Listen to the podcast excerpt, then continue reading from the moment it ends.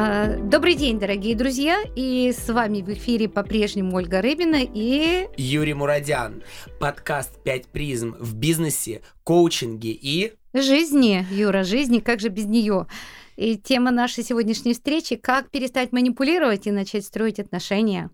Сегодня мы поговорим о том, как перестать манипулировать по отношению к самому себе, потому что иногда мы это делаем сами с собой и строить отношения с собой, и как э, замечать манипуляцию со стороны других людей. Ольга расскажет сегодня про интересные аспекты, по каким маркерам можно понять, что данный человек склонен к манипуляции и, и какие способы можно использовать для выхода из э, данного порочного круга. Ну, э, типов манипуляции очень много, и мы предлагаем сегодня рассмотреть один из типов манипуляции. Называется это стратегия «если то. Еще эту стратегию называют стратегией эмоционального шантажа. И, Юр, я знаю, что ты э, вот эту стратегию рассматривал с точки зрения, как мне перестать манипулировать другими людьми, как мне замечать эту стратегию в себе, угу. когда я общаюсь с другими людьми, и э, исключить ее из общения для того, чтобы отношения были теплее, искреннее, эффективнее. Можешь поделиться, что там? А, прежде я хочу рассказать про манипуляцию. На самом деле а, манипуляция это один из таких защитных механизмов нашей психики. Когда мы, мы манипулируем, мы тем самым хотим хорошего, мы хотим известности, мы хотим предсказуемого будущего. Когда мы, эм, сам человек пытается заставить кого-то что-то сделать, излишне сильно смотивировать, а это манипуляция, он как бы создает вот это направление, предсказуемое будущее. И это большая проблема, потому что в этот момент мы теряем вот эту вариативность, мы теряем те самые возможности, которые нам может предложить судьба и, или другой человек. Юр, я правильно понимаю, что когда человек манипулирует кем-то, тем самым он работает на себя, он э, каким-то образом пытается облегчить себе жизнь и свое движение к цели, э, но при этом себя же и лишает других вариантов. Абсолютно верно, потому что когда мы э, тут две стороны медали. Вроде мы получаем предсказуемое будущее, но и мы это ок, это успокаивает, это да. Усп... И в то же время мы лишаемся тех самых возможностей. Ага, лишаемся возможности творить, э, креативить, экспериментировать. Конечно, угу. конечно. И проводили недавно исследования между удачливыми людьми и неудачливыми. И вот удачливые, вот те люди, которые считают, считают себя удачливыми, они как раз в меньшей степени манипулируют собой и другими людьми. Они готовы к этому непредсказуемому будущему. Ага, то есть у них все ок с неизвестностью. Абсолютно верно. Угу. Абсолютно верно. И э, конструкция «если то», о которой вы начали говорить, мы ее используем в, в обиходе очень часто. Э, если я получу э, данный сертификат, э, я стану хорошим коучем. Это вот в практике наших коучей. О, это очень, да. Вот если я получу сертификат, если я сдам экзамен, то я сразу стану хорошим коучем. Я так думал, вот если я сейчас сдам экзамен на английский язык на вот эти 100 баллов, я тут же начну разговаривать на английском легко и уверенно. Я тут же получу работу на английском языке. Почему-то так не происходит. Ну да, и это очень перекликается с той темой, которую мы поднимали с тобой на одном из наших подкастов, когда человек выстраивает ожидания. Mm-hmm. И это вот как раз мощно связано с тем, что вот если я, то и мы предполагаем, что вот оно вот там это будет. С одной стороны, это может быть таким стимулирующим фактором. Я делаю все, чтобы сделать это. А с другой стороны, когда не сбываются вот эти ожидания мои, то, конечно же, глубокое разочарование. Глубокое разочарование ожидания. Один из наших подкастов как раз был про э, ожидание, про фрустрацию. Да. Оль, скажите, для вас конструкция, если то, в работе, как выглядит, как вы замечаете у своих клиентов вот эту конструкцию и что она людям дает и что забирает? Ну, ты сейчас про мою работу как коуча. Как ты, коуча. ты это имеешь в виду? Потому Мгм. что у меня еще есть менторинг, супервизия, я еще и крестиком могу. А, Да, Конечно, как коуча, да. да. Если говорить про работу коуча, то очень часто, кстати, очень часто наши клиенты приходят вот с этой вот, ну, я сейчас себя чувствую не до специалиста, а вот если я вот это сделаю, то тогда я точно буду чувствовать себя специалистом. И вот, знаешь, здесь, Юр, такая штука еще а, с одной точки, с одной стороны, этот человек действительно стремится к чему-то лучшему для себя, а с другой стороны, он уже здесь и сейчас лишает себя быть быть вот этим специалистом, быть вот этим специалистом таким, какой он сейчас есть, и он уже хорош, э, потому что, да, Юр, Я правильно понимаю сейчас, что когда мы входим в конструкцию, вот когда я, например, получу эту должность, меня да. будут уважать. абсолютно, если то, когда то, вот это а, из этой же серии, Юр. И это значит, что сейчас меня не уважают. Конечно, конечно, автоматически, если мы слышим, что человек говорит, ну вот когда вот это, вот когда я займу руководящую должность, тогда меня все будут уважать. А что сейчас не уважают? Или ты сейчас что, недостоин уважения? Или только твой социальный статус делает тебя человеком достойного уважения? То есть это всегда заставляет э, меня, как коуча, насторожиться, что здесь у человека происходит с его отношением к себе в рамках этой профессии, профессии, о которой он сейчас говорит.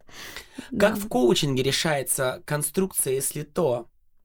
А, Ну, ты знаешь, по-разному. Я бы не сказала, что есть такие прямо четкие рецепты, что вот, пожалуйста, ребят, следуйте этому алгоритму, и будет, и будет вам счастье. Я точно могу сказать, что шаг номер один – это заметить, как человек сам себе вот выстраивает вот эти ограничения. Если, то, когда, то и так далее. Это, это всегда самое первое. Но, кстати, этот же первый шаг а, мы делаем и тогда, когда манипулируют нами. Когда Мгм. кто-то по отношению к нам осуществляет манипуляцию, пытается нами манипулировать, все то же самое. Шаг номер один. Осознайте, что это происходит. Оль, Да. а вы можете дать характеристики человека, который манипулирует? Вот как мне или как нашему слушателю понять, вот сейчас мной манипулирует? По каким маркерам я могу это Да. услышать? Ну, ты знаешь, я подготовилась, и я посмотрела, и мне очень понравилась одна из типологий. э, В психологии существует типология манипуляторов, типов манипуляторов. И я вот три сейчас типологии назову, и наверняка многие из вас увидят либо себя в этом, либо того, кто рядом с вами. А, Ну, например, так называемый палач. А, Что, что он делает? Он говорит, он как бы наказывает человека. Если ты не будешь меня любить, ты больше меня никогда не увидишь. Да. А, Палач. да, палач. Он как бы э, ставит какое-то условие, и если ты его не выполнишь, то я тебя накажу. То тебе будет наказание. И Мгм. поэтому называют его Если палачом. ты не выкинешь мусор, играть вечером в игрушки не будешь. Абсолютно, да. Да. Мгм. Если ты этого не сделаешь, то и таким, кстати, пример из а, общения с детьми, но мы, мы детей приучаем к манипуляции вот таким образом. Ну, я продолжу, если позволишь, да. А, следующий тип это так называемая добровольная жертва. Добровольная жертва. Что говорит этот человек? Этот человек говорит, что если не будет, не будет выполнено какое-то условие, то а, он пожертвует собой. Ну, например, самый такой вот самый крайний вариант, а, если ты не будешь меня любить, я покончу жизнь самоубийством. Это э, страшный вариант. Это страшный вариант, когда родители от детей такое слышат. Это страшный вариант, когда мы слышим от своих партнеров. Если ты не прекратишь так себя вести, я покончу жизнь и так далее. И я уйду от тебя. И, ну, это правда очень страшные вещи, которые мы слышим от своих близких. А, и последний тип манипуляторов – это так называемый торговец надежд. О чем он говорит? Ну вот если ты, если ты э, напишешь мне этот текст, а, то ты получишь хорошее вознаграждение. Если ты сделаешь для меня вот это, то ты будешь вообще крутым. Э, то есть он предлагает эм, сделать для меня что-то, И если ты для меня это сделаешь, то ты будешь богатым, крутым, известным и так далее. Видите, он, он, он торгует надеждами. И надо сказать, что многие на это ведутся, потому что он таким образом работает на самую такую одну из таких наших потребностей. А, если у меня будут деньги, я буду в безопасности. Если я буду известным, это моя потребность в иерархии, в принадлежности. Ну и, конечно же, потребность любви тут может быть удовлетворена. Поэтому люди очень часто ведутся. Вот этот торговец надеждами, он, пожалуй, самый популярный потому что он торгует э, тем, что ты очень хочешь mm-hmm. иметь. Оль, а как же различить? Э, человек же иногда действительно говорит, вот если вы начнете это делать, ваша жизнь улучшится, и очень часто это бывает абсолютной правдой. Например, если вы будете откладывать 20% своего бюджета через 10 лет, у вас будет уверенное состояние, буду uh-huh. большой капитал. Uh-huh. Uh-huh. Это же правда? Но это не совсем правда, Юр. Ну, мы, это может мы-то быть знаем, правдой. это может быть правдой. Но так и здесь тоже есть допуски. Это может быть правдой. Как различать? А, если изначально, если человек вам ставит некое условие, вот если ты это, то я тебе то, это уже манипуляция. Ага. Это уже манипуляция. Честное отношение это когда, ну давай посмотрим, чем мы можем быть полезны друг другу. Где у нас вин-вин? Где вот это выигрыш? Где, в чем? Что я могу, что ты можешь? Здесь нет условия «если то» если то. Поэтому вот когда, когда мы слышим вот, э, вот если это то, то мы, шаг номер один, насторожитесь, не пытаются ли вами манипулировать. Ну и я вот тут вот слово «пытаются», это правда, может быть, просто речевая такая привычка людей, да. На самом деле там есть очень позитивные намерения, и действительно будет все вин-вин. Но при этом э, перепроверьте, что э, если отношения действительно честные, то это всегда договорные отношения, это всегда распределение обязанностей, это всегда распределение ролей, и там все по-честному, на самом деле, там все по-честному. Там нет манипуляций, там все карты открыты. Что я от тебя получаю, что ты от меня получаешь. Ой, по вашему личному опыту, иногда гораздо проще сказать, вот если ты это сделаешь, вот это получишь. Нет-нет, это очень быстрая конструкция, она привычная нам, я даже немножко поисследовал, почему она была привычна. Что делать человеку, который замечает за собой, что он использует вот эту конструкцию, если то с другими людьми, и параллельно, естественно, он работает, всегда ее будет использовать с собой. Что делать в этот момент? Ну, как я уже говорил, шаг номер один — осознать. Все начинается с осознания. А, задать себе вопрос, зачем я это делаю? Я это делаю зачем?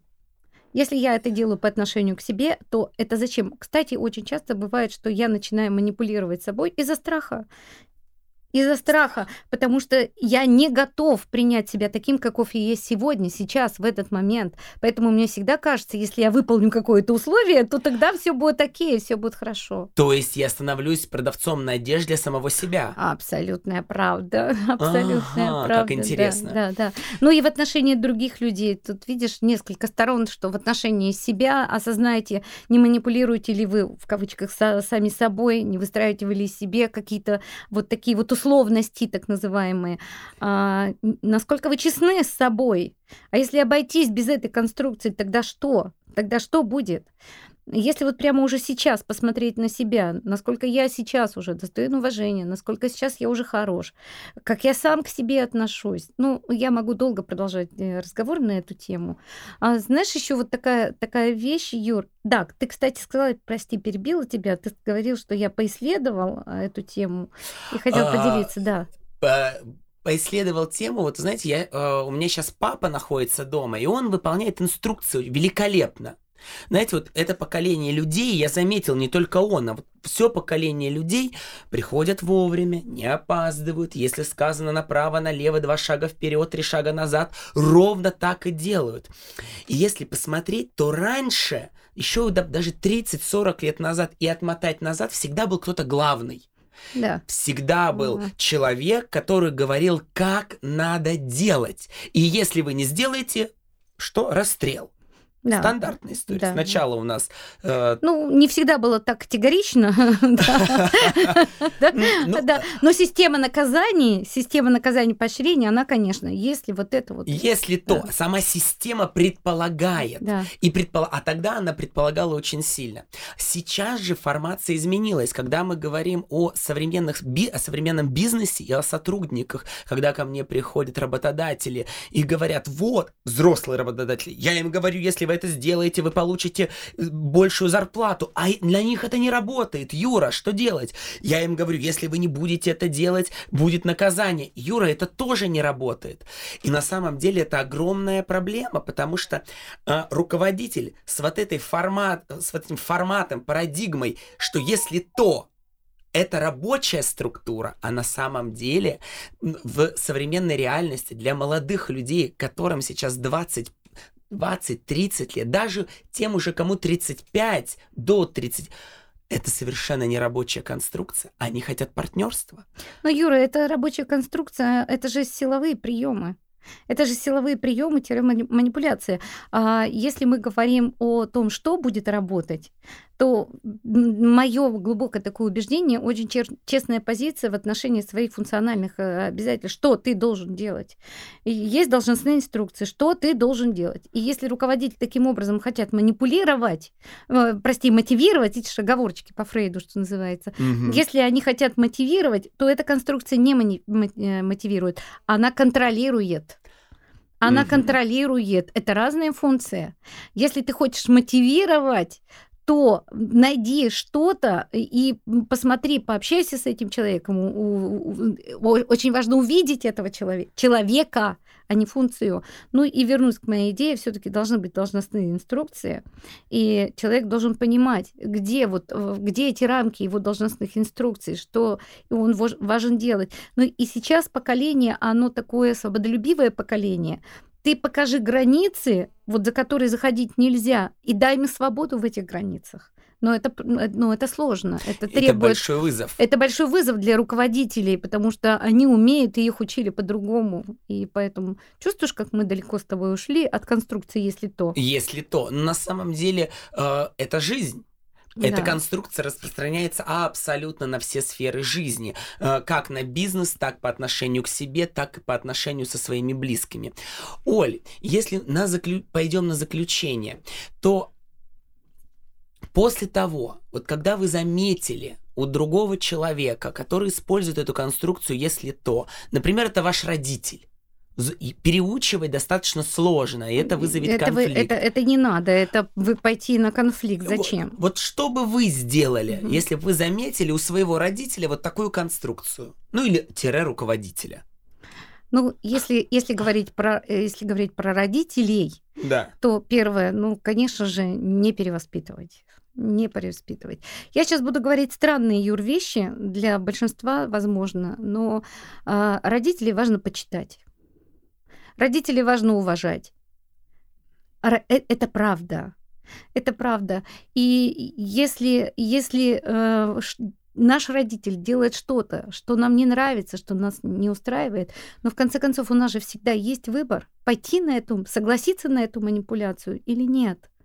Или не переделывая человека мягко и нежно сказать, мам, нет, я не могу.